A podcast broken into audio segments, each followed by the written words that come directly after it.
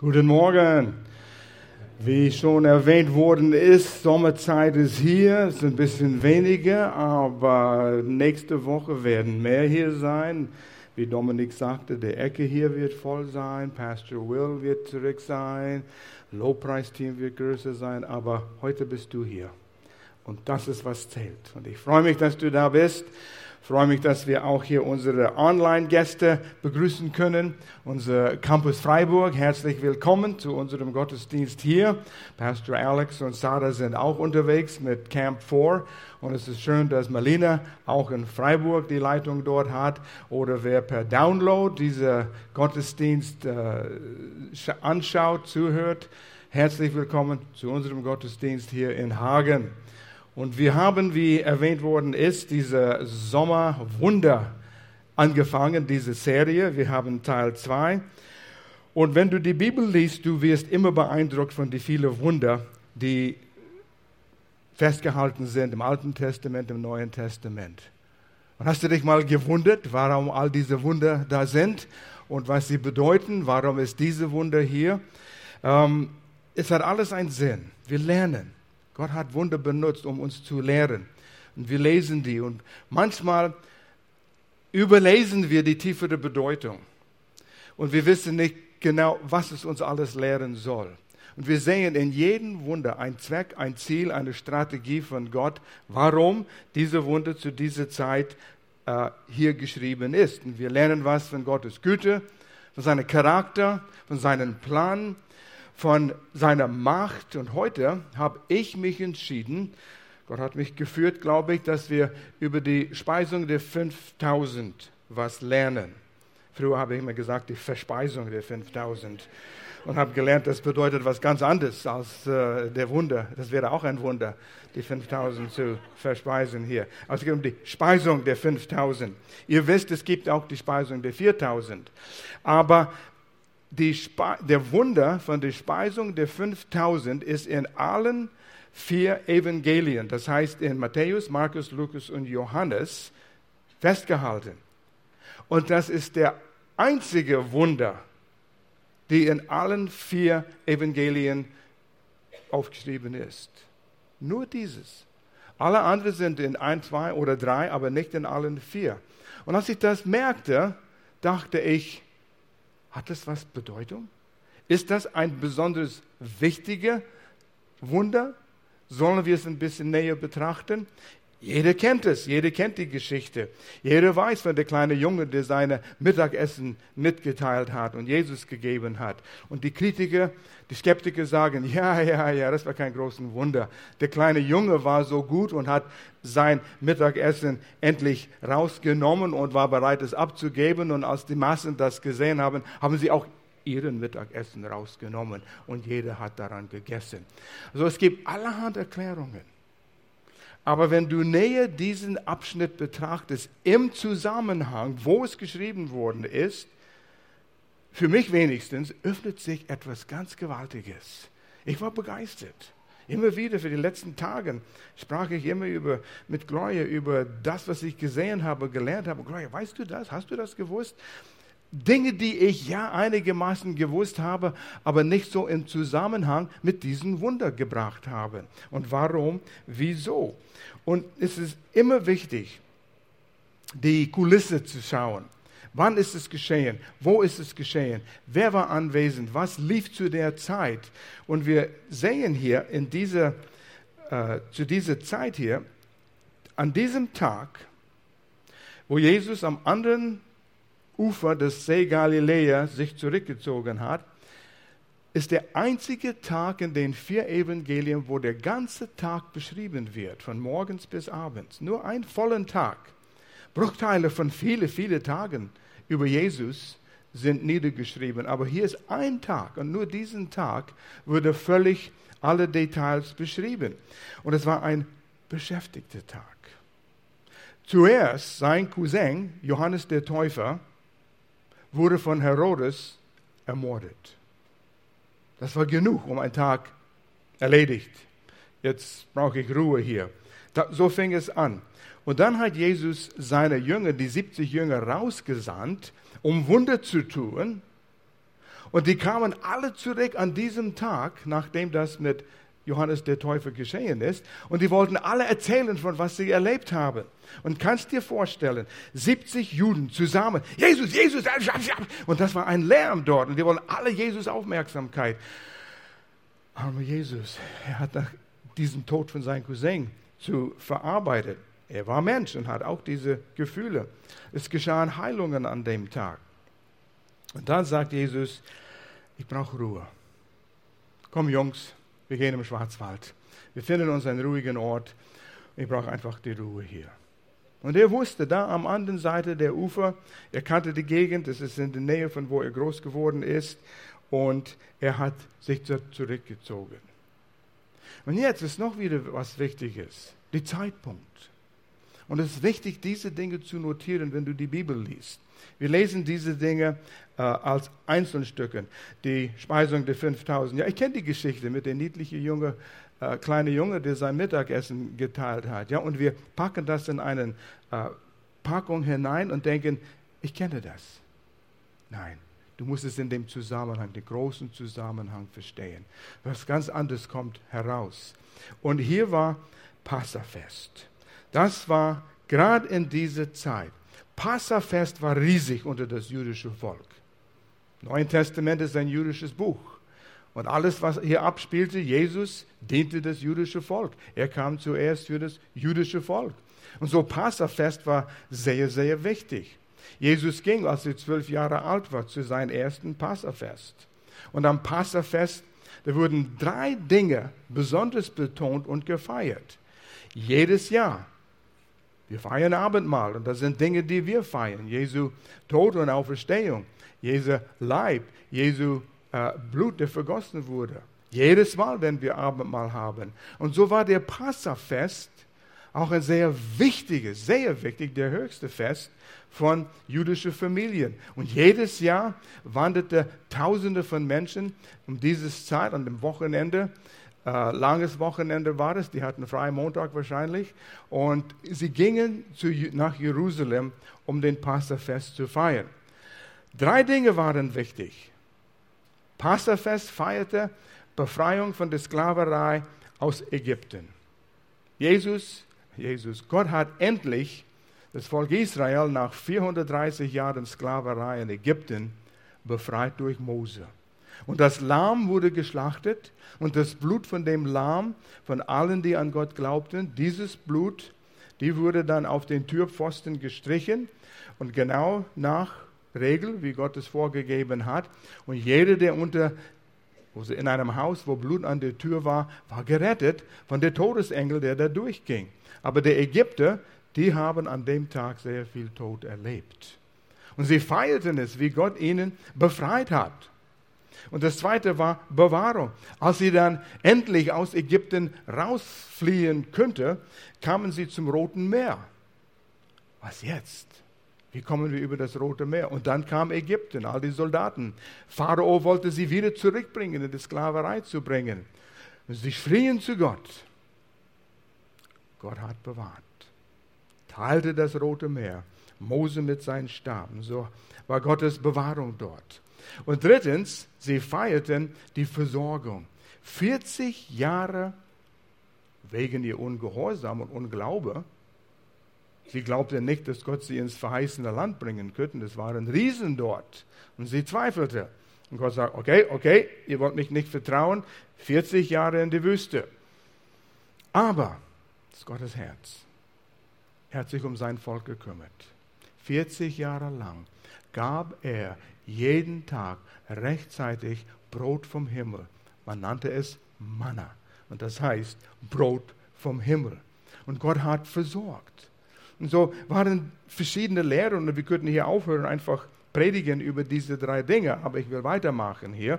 Aber jedes Jahr ging das Volk Israel nach Jerusalem und diese Dinge wurden wieder wichtig betont und gefeiert. Jesus ging auch regelmäßig hin. Nur heißt es hier, und wenn du deine Bibel dabei hast oder dein Smartphone, kannst Johannes 6 schon aufschlagen.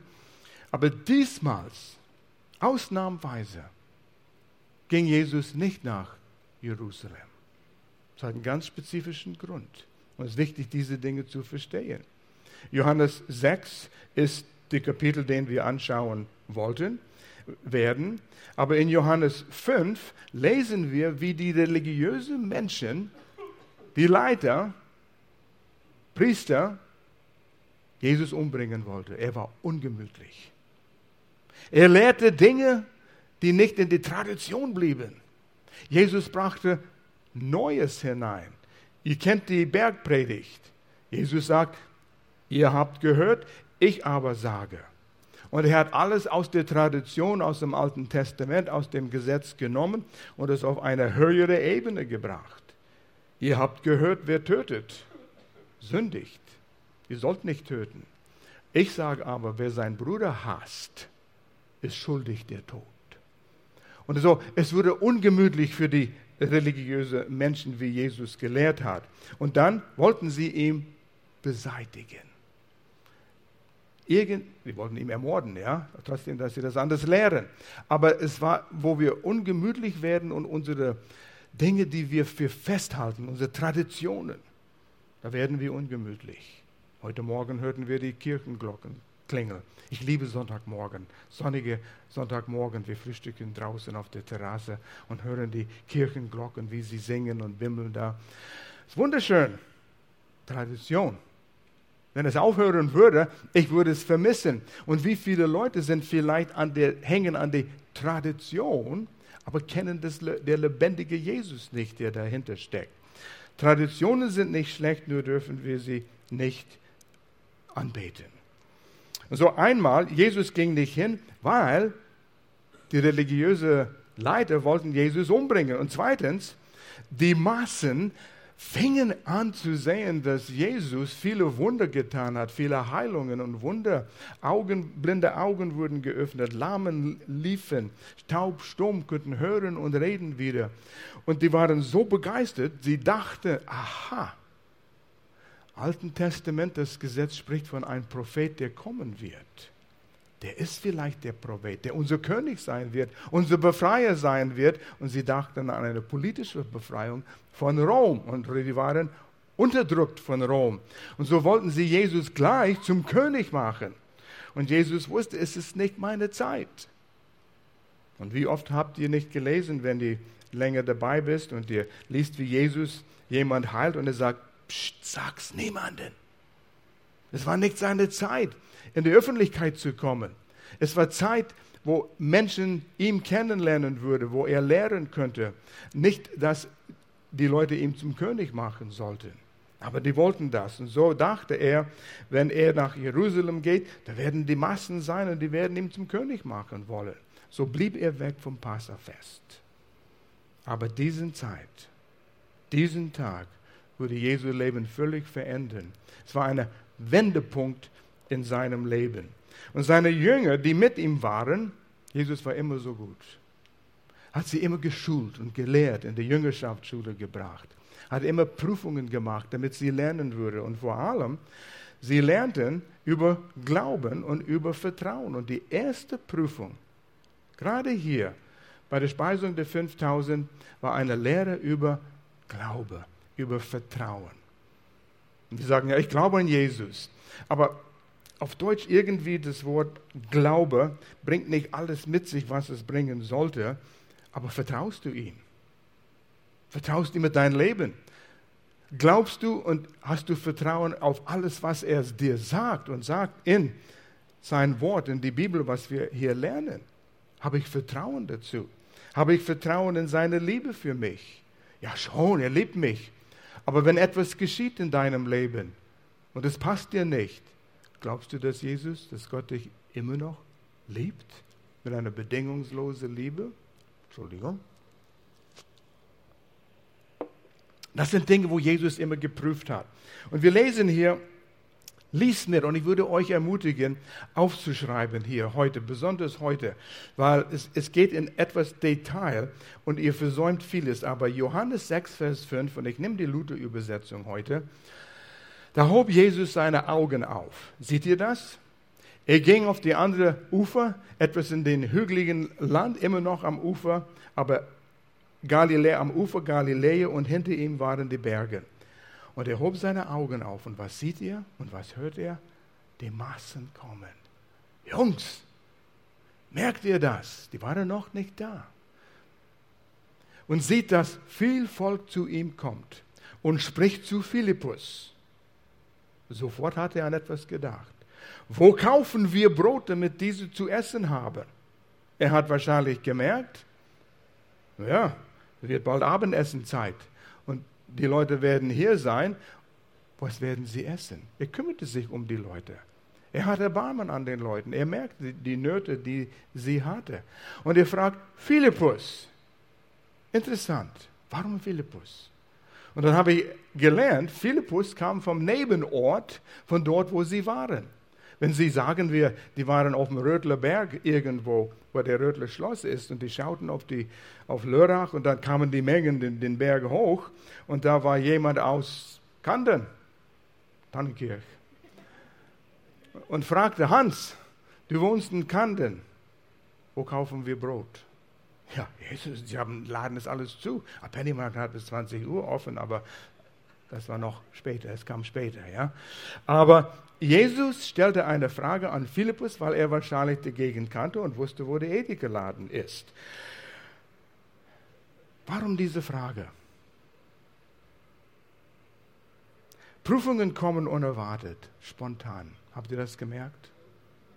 Ja. Dinge geschehen im Leben, wo du gar nicht erwartet hast, dass diese Dinge auf dich zukommen. Telefon klingelt beim Abendessen, es passt nicht. Und, und früher, wie unser Telefon immer gebimmelt hat, wir könnten keine Mahlzeit essen. Die riefen von überall in Europa an. Und dann einer hatte Fragen, einer hatte Notsituationen, wir müssten sie alle helfen. Und in den letzten drei Wochen hier in der Gemeinde, einmal hier in Lörrach und einmal im Campus Freiburg, zwei Selbstmordfälle sind geschehen. Die kommen unerwartet. Das ist zerstörend für die Familien. Und ich habe mit Pastor Alex gesprochen, wie gehen wir um mit dieser Situation? Das erste Mal, wo Pastor Alex sowas begegnet in der Gemeinde, sind wir vorbereitet. Die kamen nicht angemeldet. Ähm, wir haben E-Mail bekommen von Glorias Bruder aus Kanada.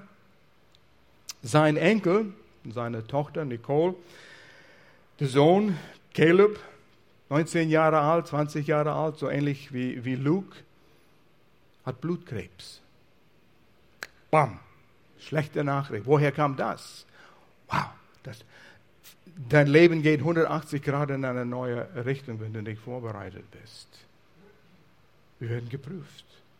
Und Gott weiß das. Und er will, dass wir stark sind. Aber interessant, in dem nächsten Vers sagt Jesus etwas, oder es, es sagt über Jesus etwas. Da sagte er aber, um, das sagte er aber, um ihn zu prüfen, denn, nehme diese kleinen Worte, denn, warum wollte er ihn prüfen? Denn er, Jesus, wusste wohl, was er tun wollte. Und da habe ich angehalten und dachte, Moment, Moment, wie passt das zusammen? War das nicht Zufall, dass diese Menschen in die Massen kamen? Hatten die das geplant? Hat Jesus das geplant? Auf der anderen Seite See Galiläa zu gehen und wartete, wo sind die Maßen? Gott, Vater, schick die Maßen hier. Ich habe eine Frage, die ich Philippus stellen will. Glaube nicht. Jesus tat nichts, was er nicht gesehen hat, sein Vater tut und sagte nichts, was er nicht gehört hat, was sein Vater sagt. So der Vater war am Planen. Strategie bis ins Detail und ihr werdet sehen, auch die Strategie, was, warum dieses Ereignis an diesem Wochenende geschehen ist der ist eine Strategie für dein Leben. Und du denkst, zufällig ist was geschehen. Zufällig kam ein Anruf. Zufällig ist was über mich gekommen. Ein Brief, eine unerwartete Rechnung, schlechte Nachricht irgendwie. Warum? Warum? Gott sagt, hab Vertrauen. Und genau das ist es. Gott will, dass wir lernen zu glauben, Vertrauen zu haben. Gott ist nicht überrascht mit den Dingen, die uns überraschen. Jakobus 1, wir haben das immer wieder in den letzten halbes Jahr äh, erwähnt. Freut euch, wenn ihr in allerlei Anfechtungen kommt. Ach, Blödsinn, denkst du, ja, diesen Vers. Aber liest es in der anderen Übersetzung. Freut euch, wenn euer Glaube geprüft wird durch allerlei Anfechtungen. Und der Endresult, Result, äh, Ergebnis ist, du wirst, du wirst vollkommen ohne Mangel. Yeah, that's what I want. Aber da kommen die Prüfungen, da kommen die Anfechtungen. Das ist der Weg. Wir werden ge, äh, gezogen in verschiedene Richtungen. Aber Gott hat einen Ziel, dass du vollkommen wirst, ohne Mangel. Und so freue dich, wenn du in Prüfungen kommst. Der Fußballtrainer trainiert seine Leute bis zum Umbringen. Nicht umbringen, übergeben, das wollte ich sagen. Äh, du fühlst dich, als du wirst umgebracht, ja. Aber du wirst gestärkt. Ich kann mich daran erinnern, oh, das war vielleicht vor zwei Jahren, Telefon klingelt, ich war in meinem Arbeitszimmer am Vorbereiten. Pastor Herr, Pastor Herr, mein Mann hat seine Arbeitsstelle verloren. Er hat mich gerade angerufen und ist auf dem Weg nach Hause. Was werden wir tun? Völlig aufgelöst. Junge Christin in der Gemeinde hier und wusste nicht, was sie tun. Panik äh, ist über sie gekommen. Und sie könnte sehen, wie sie dann in Obdachlosenheim schon reinziehen müssten. So schlimm war es. Überraschung.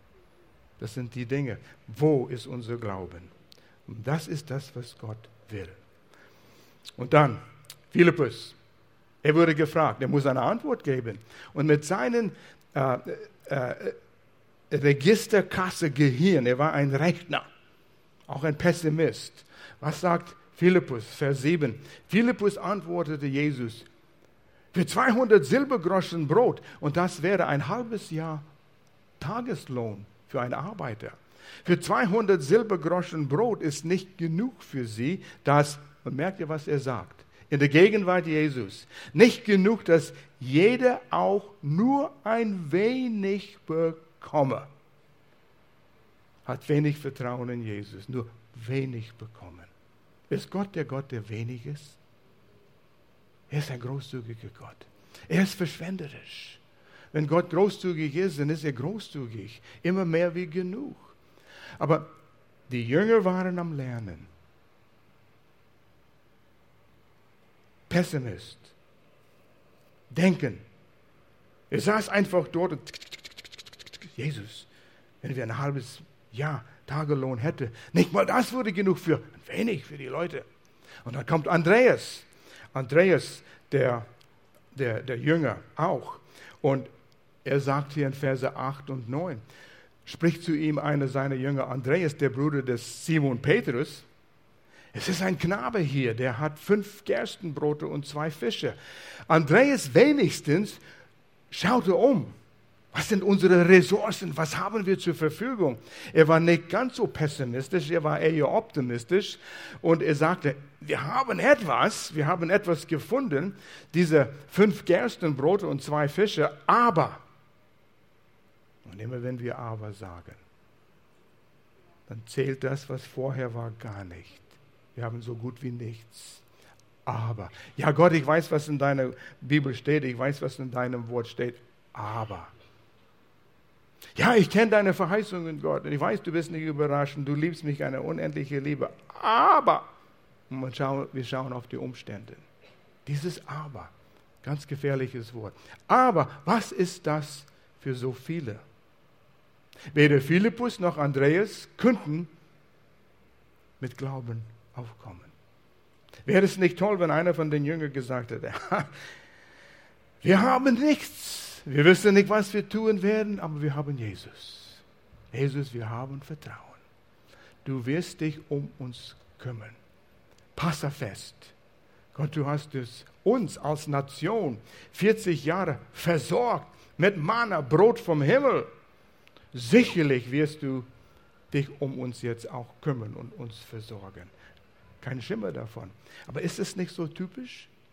Du schaust zurück, wie Gott dir geholfen hat in der Vergangenheit aus einer Situation und du sagst, ja, jetzt sehe ich, wie Gott uns da geholfen hat.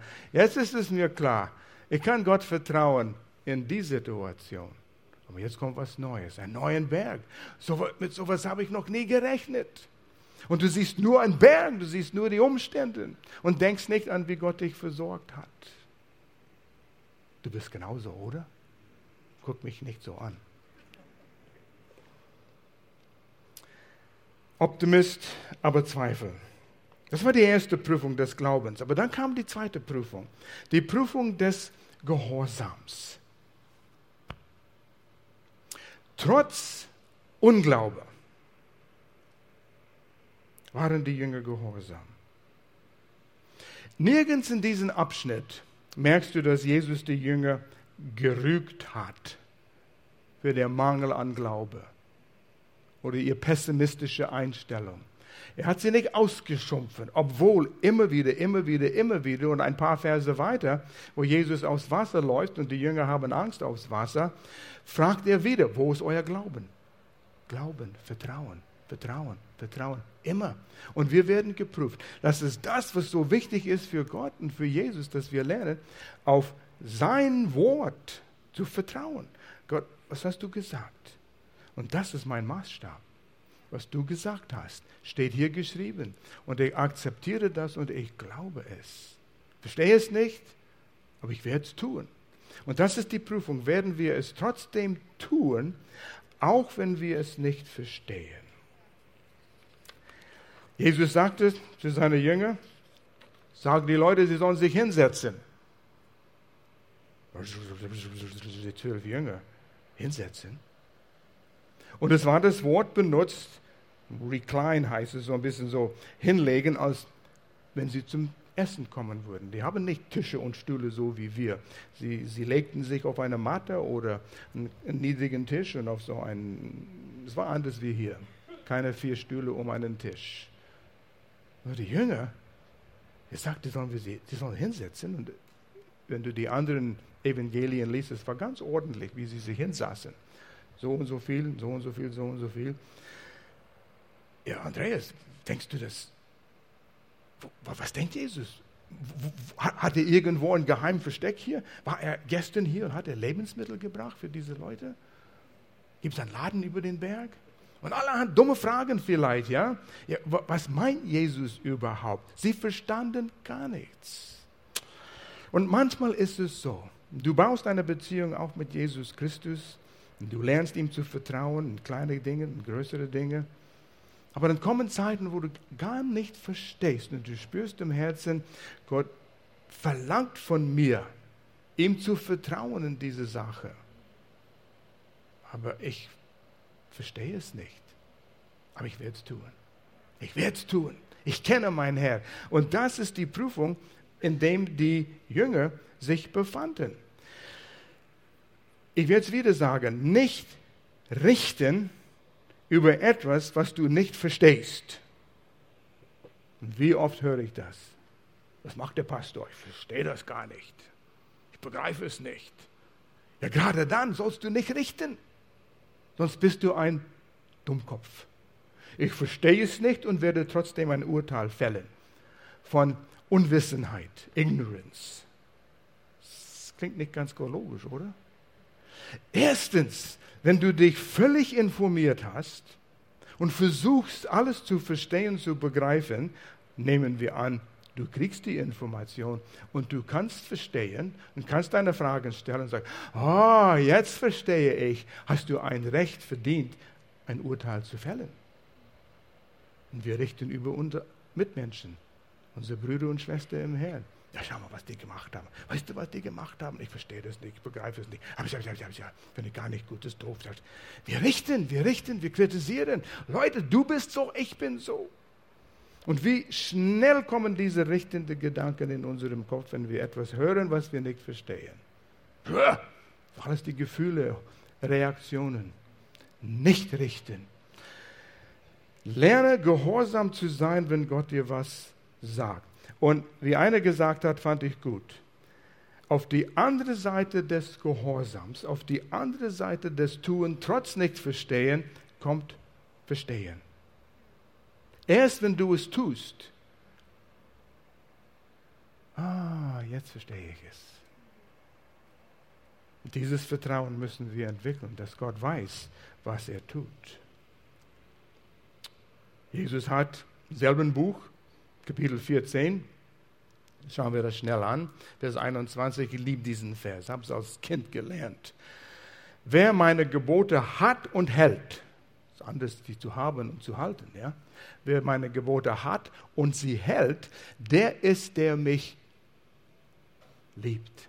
Oh, ich liebe Jesus, ich liebe Jesus. Ich stehe hier Sonntagmorgen und singe diese Lieder. Ich liebe dich, Jesus, ich liebe dich mein ganzes Herz. Und Jesus sagt, weißt du, was ich dir gesagt habe letzte Woche? Hast du es getan?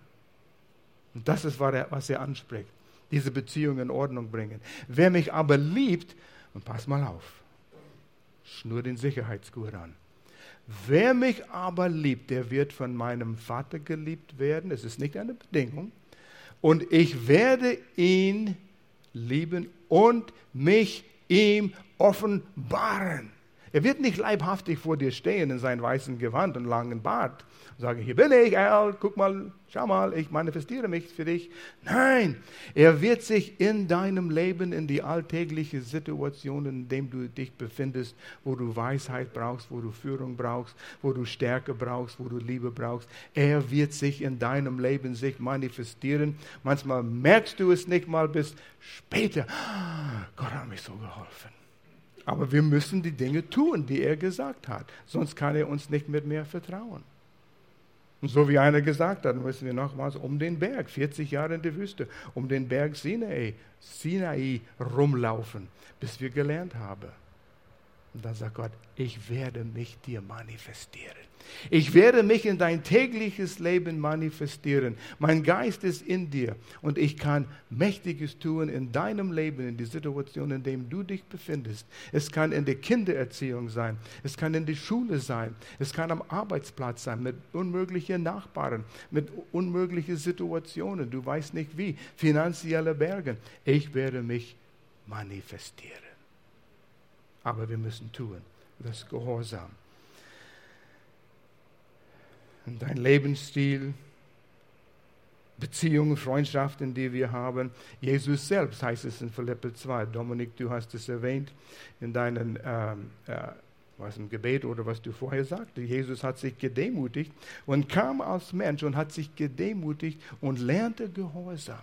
War Gehorsam bis zu Tod. Hebräer heißt es, er lernte Gehorsam durch das, was er erlebte, erlitten hat. Jesus lernte auch Gehorsam. Und wir müssen das lernen. So, und jetzt kommen wir zu den Wunder, wie das Brot gebrochen wird und verteilt wird. Und ich werde es überspringen jetzt. Ich dachte, das würde mein Hauptthema sein heute. Aber als ich mich damit beschäftigte, das, was vorher war und was nachher war, das war so wichtig. Ihr kennt die Geschichte. Machen wir weiter. Die dritte Prüfung. Und das habe ich schon erwähnt. Nicht richten. Es kam vorher rein, jetzt nagle ich es fest hier, dass wir nicht richten. Jesus offenbart sich als das wahre Brot des Lebens und alle religiösen Menschen richtete ihm. Jetzt reden wir nicht nur von den Jüngern, sondern auch von allen anderen Menschen. Johannes 6, zurück zu Kapitel 6, Vers 27. Und Leute, das geschah hier am nächsten Tag. Das ist ein spannender Abschnitt. Ich habe es x-mal gelesen und durchgekaut über das Brot des Lebens. Das ist ein Wortschatz da. Ich kaute über, was er sagte über das Brot des Lebens und was er hier lehrte. Und das ist so eine faszinierende Thema hier, das zu verstehen. Und das umrahmt diesen Wunder. Diesen Wunder steckt hervor und Jesus braucht es, Gott hat es gebraucht für einen ganz bestimmten Zweck. Vers 27, müht euch nicht um Speise, die vergänglich ist. Und er hat gerade darüber gesprochen, wie Gott das Volk Israel in der Wüste versorgt hat mit Manna. Und er hat ganz spezifisch gesagt zu das Volk Israel, wenn ihr täglich morgens rausgeht aus eurem Zelt und den Manna, was vom Himmel gefallen ist, buchstäblich, lag es auf dem Boden wie Schnee, sammelt genug für den Tag nicht mehr sonst verfault es. Und sicherlich haben einige gedacht, hey, wir sammeln doch ein bisschen extra hier, falls es nicht Mana kommt am nächsten Tag. Ja? Nur am Wochenende dürften sie doppelt so viel. Alles organisiert. Aber es war vergänglich. Es war vergänglich. Es war für den physischen Körper gut. Es war gesund für den Leib, damit sie länger physisch leben könnte. Sie waren erhalten. Sie waren bewahrt. Sie, waren, sie hatten alles, was sie brauchten dort. In diesem Mann. Aber es war vergänglich. Und er sagt, sammelt euch nicht was das, was vergänglich ist. Ihr geht und feiert hier in Jerusalem. Unten hier, ein paar Kilometer weiter. Ihr feiert dieses. Aber es war alles vergänglich. Gott sei Dank, die hatten das, wo sie es brauchten. Und Gott kümmert sich um unsere vergänglich, vergängliche Nöte auch. Sondern um Speise, die da bleibt zum ewigen Leben. Und jetzt fängt es an zu rütteln. Die Leute dort, die, die, die, die Bauern, die gekommen sind, die Priester, die da waren, denken, Moment, Moment, Moment. Wovon quatscht dieser Verrückte? Speise, die zum ewigen Leben dienen. Dies wird euch der Menschensohn geben. Der Menschensohn, ihr wusste diesen Titel, denn auf ihm ist das Siegel Gottes des Vaters. Wow! Jetzt sagt Jesus, ein normaler Mensch stand vor ihnen wie ein normaler Mensch und sagt, Gottes Siegel, der Vater, ist auf mich. Wir hatten einen Gastsprecher hier letzten Sonntag, der Stefan. Und wenn er gesagt hätte, ich komme von meinem Vater im Himmel, sein Siegel ist auf mich, ich bin das Brot des Lebens. Moment, Moment. Ich wäre vielleicht auf die Bühne gekommen. Stefan, können wir ein Wort miteinander haben hier, ja? Ihr würdet genauso euch wundern wie damals. Jesus, der kommt aus Nazareth von Maria und Josef, ein, ein, ein, ein Zimmermann. Wir kennen dich. Und du willst behaupten, du stellst dich gleich wie Gott? Das ist Gottes Lästerung. Und kein Wunder, sie wollten ihn umbringen und beseitigen. Es war kein einfaches Leben. Der sanfte, demütige Jesus, der rumlief und hat die Kinder gestreichelt und die Lamm auf dem Arm getragen. Es war Krieg zum Teil. Es war nicht angenehm. Und dann sagt er, das was ich schon erwähnt habe, Vers 35. Jesus aber sprach zu ihnen, ich bin das Brot des Lebens. Wer zu mir kommt, den wird nicht hungern. Und wer an mich glaubt, den wird nimmer mehr dürsten. Und die einfachen Leute, die waren, hey, hast du gehört? Wir, wir werden eine Mahlzeit haben, werden nie wieder hungern. Und etwas trinken und werden nie Durst haben. Wow, wo ist das? Wo ist das? Wir wollen das. Das gibt es nicht bei Edeka, oder? Und die waren ein bisschen aus dem Häuschen, die waren verwirrt. Was quatscht der denn hier bloß? Und ich kann mich vorstellen, die, diesen innerlichen Kampf, die wollten das. Er sagte, ich bin das Brot des Lebens. Jetzt bis zu diesem Zeitpunkt, wenn du zurückdenken kannst an die viele Wunder, die Jesus getan hat. Ein Mann mit einer krüppelten Hand in der Synagoge hatte ihm geheilt. Ein Lahmen lag dort seit Geburt, konnte nicht laufen. Steh auf, und er ist gelaufen, Blinden und Kranken. Und er hat immer wieder, er hat sie alle geheilt. Aber er hat immer wieder gesagt, geh heim und sag niemand, geh heim und sag niemand, halt dein Maul, nee, halt deinen Mund und erzähl es niemandem. Weil er wusste, seine Zeit war nicht gekommen, sonst würde die Massen kommen, wie sowieso es geschehen ist, und würde ihn zum König machen. Er wollte, dass die Leute ihn kennenlernen, seine Lehre zuhören. Aber hier er hat gerade 5000 Menschen, also Männer, Entschuldigung, Frauen, so waren die Zeiten damals, sie haben nur die Männer gezählt. Aber sie haben Schätzungen bis zu 20.000 Menschen. Und wenn es 10.000 waren, ich war in Pakistan und sprach vor 20.000 Menschen, das ist unüberschaubar. Du, du weißt nicht, der Unterschied zwischen 10 und 20, du, du merkst es nicht. Das ist einfach ein See von Menschen. Wie viele das sind, wir können es nicht begreifen. Und es kann sein, so und so viel. Da hat Jesus sich als Sohn Gottes erklärt. Jetzt kommt alles in die Öffentlichkeit. Ein Wendepunkt. Jetzt geschieht etwas. Und wenn wir Johannes weiter verfolgen, ab Kapitel 7 fängt richtig Krieg an zwischen die Kirche sozusagen und Jesus. Das war der Zeit der Konflikt. Sogar von seiner Familie, da gab es Konflikt. Konflikt, Konflikt, Konflikt. Von Kapitel 7 bis einschließlich Kapitel 11. Konflikt, Konflikt, Konflikt. Jetzt ist die Katze aus dem Sack gelassen. Jesus hat selbst gesagt, ich bin der Sohn Gottes. Ich bin das Brot des Lebens. Und pass mal auf, was er noch gesagt hat. Kapitel 6, Vers 51. Wir springen hier über einige Verse. Ich bin das lebendige Brot, das vom Himmel gekommen ist. Wer von diesem Brot isst, der wird leben in Ewigkeit. Und das Brot, das ich geben werde, ist mein Fleisch. Jesus, was sagst du da bloß? Für das Leben der Welt. Jetzt hat er wirklich was gesagt. Ich gebe mein Fleisch von meinem Körper, das ist das lebendige Brot. Und die haben unter sich, und später sehen wir, wie sie da gestritten haben, über was er gesagt hat. Manche haben, und wir können das feststellen, Schluss gezogen, er wird sein Leben aufopfern. Das ist, was es heißt, er wird sein Fleisch opfern. Ja, wie wird er das machen? Dann stirbt er. Was nutzt es uns, wenn er tot ist?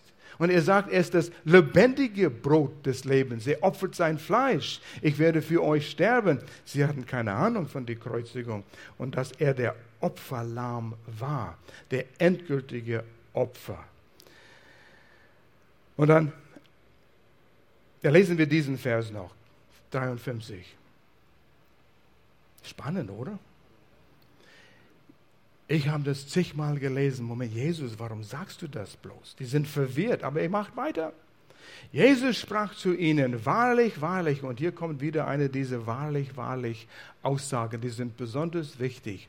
Ich denke, es sind siebenmal, wo Jesus so einen Ausdruck benutzt. Wahrlich, wahrlich, los mal, hör gut zu, ich sage euch, wenn ihr nicht esst das Fleisch des Menschensohnes und trinkt sein Blut. Ho, Jesus, Jesus. Und die Jünger, die haben gezittert. Vielleicht greifen sie uns auch an.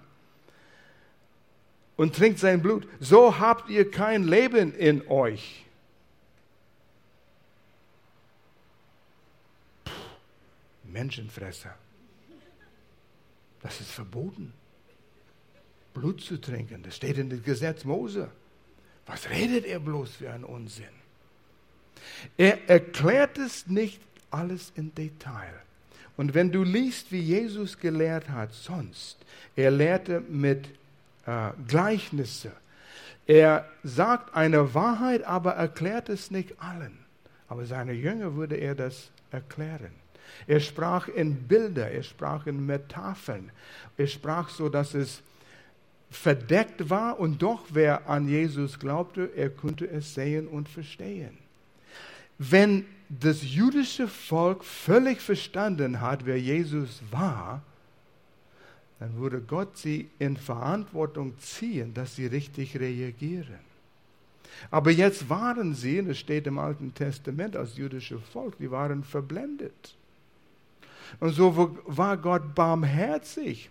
Und er gibt die Wahrheit an alle, die es akzeptieren wollen, aber verschleierte es, damit die Ungläubigen, die Feinde, nicht in Verantwortung gezogen werden könnte. Die Liebe Gottes, die Barmherzigkeit Gottes. Und so ist es ist nicht leicht zu verstehen, wenn du dich vorstellst, du standest auch dort zu der Zeitpunkt.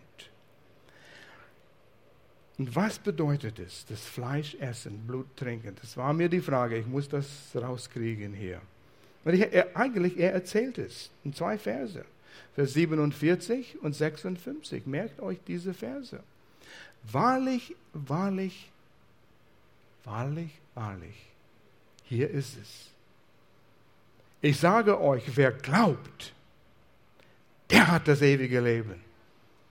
Wer glaubt, das heißt, wenn ihr meine Worte Und Jesus sagt das immer wieder, auch in Kapitel 8 hier. Meine Worte sind Geist und Leben.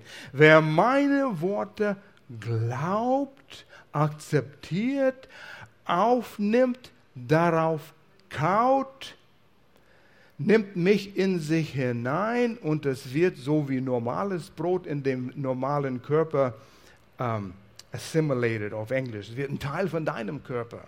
Die Nahrung, es wird ernährt. Und so wie du meine Worte hörst, sagt Jesus, und sie glaubst, komme ich in dir hinein und werde ein Teil von dir. Und der Geist Gottes macht dich zu meinem Jünger und wir eignen die äh, Natur Gottes an und werden mehr und mehr wie Jesus. Ist eigentlich, was er hier sagt, in einen bildhaften Weg. Und Vers 56, wer mein Fleisch isst und trinkt mein Blut, der bleibt in mir und ich in ihm. Das ist Johannes 8. Klingt es bekannt? Irgendwas anderes in Johannes ähnlich wie das? Wenn du Kapitel 15 weißt, dann weißt du, dass Jesus gesagt, wer wenn meine Worte in euch bleiben und ihr in meine Worte bleibt, werdet ihr bitten, was ihr wollt, und ihr werdet es bekommen. Wir haben Gemeinschaft mit Jesus durch seine Worte. Durch, und das haben wir in den letzten Serien äh, angesprochen, Gottes Wort, die Bibel, lebendiges Buch lebendiges Brot, lebendiges Brot. Und wenn wir die Zeit nehmen, das ist nicht ein normales Buch, was ein normaler Mensch geschrieben hat. Gott hat gesprochen durch Menschen, geführt durch den Heiligen Geist, damit wir teilnehmen können an Jesu Christus Leben. Hier ist es. Es ist nicht ein magisches Buch. Er spricht zu uns durch Papier und Tinte. Es ist nicht, dass das Papier und Tinte irgendwie heilig ist. Aber wir, wir sind lebendig an Jesus angeschlossen auf der geistlichen Ebene, weil wir glauben, weil wir Vertrauen haben und weil wir das einnehmen, annehmen. Und manche Christen, wenn, wenn sie länger dabei sind, hören auf, sich zu ernähren. Und das Leben wird flach, geistliche Leben. Wir müssen regelmäßig täglich Nahrung zu uns nehmen auf der geistlichen Ebene. Täglich, täglich, damit der Leben bleibt und erhalten bleibt in uns. Damit wir unter die Führung Gottes Geist, oh, das ist noch ein Predigt hier, Gott will was Gewaltiges tun, auch in drei Länder Ecke hier. Und er tut es durch alle, die an ihm lebendig angeschlossen sind, seine Glieder, du und ich, seine Gemeinde. Und Gemeindeleben ist so sehr, sehr wichtig. Dass du hier bist und sitzt im Gottesdienst, ist nicht nur eine Aktivität in deiner Woche auf deinem Kalender, fahr zum Gottesdienst. Nein, wir haben Gemeinschaft mit der Leib Christi. Gott kann zu dir sprechen. Leute, wir haben nicht Zeit, auf das, über das noch zu reden, hier viel zu reden. Aber das ist es ähm, Paulus spricht von der Leib Christi. Jedes Glied ist wichtig. Jedes Glied hat seinen Teil, sein, seine Funktion. Und wenn jeder seinen Teil tut und in, in Verbindung mit den anderen Teil, nicht nur was ich will, ich gehe zum Gottesdienst und hole mir etwas. Nein, nein. ein bisschen Brot vom Regal. Nein. Sondern ich habe Leben von Jesus empfangen ich gehe hin, um was zu geben. Ich bin gebraucht hier, dass der ganze Leib gesund ist und das Leben überall herrscht. Es sind vielleicht Menschen, die etwas brauchen, was ich zu sagen habe. Ein freundliches Wort, ein Umarmen. Hey, schön dich zu sehen. Eine Begrüßung. Oder einen Dienst zu haben, auf dem Parkplatz zu stehen. Kinderdienst, Ordner, Elements, das sind alles wichtige Dinge, die dazu gehören. Herr, wo willst du mich gebrauchen? Wie der kleine Junge, der hatte fünf Brote und zwei Fische. Und ich habe mir vorgestellt, er ging heim. Seine Mutter hat ihm sein Mittagessen gepackt.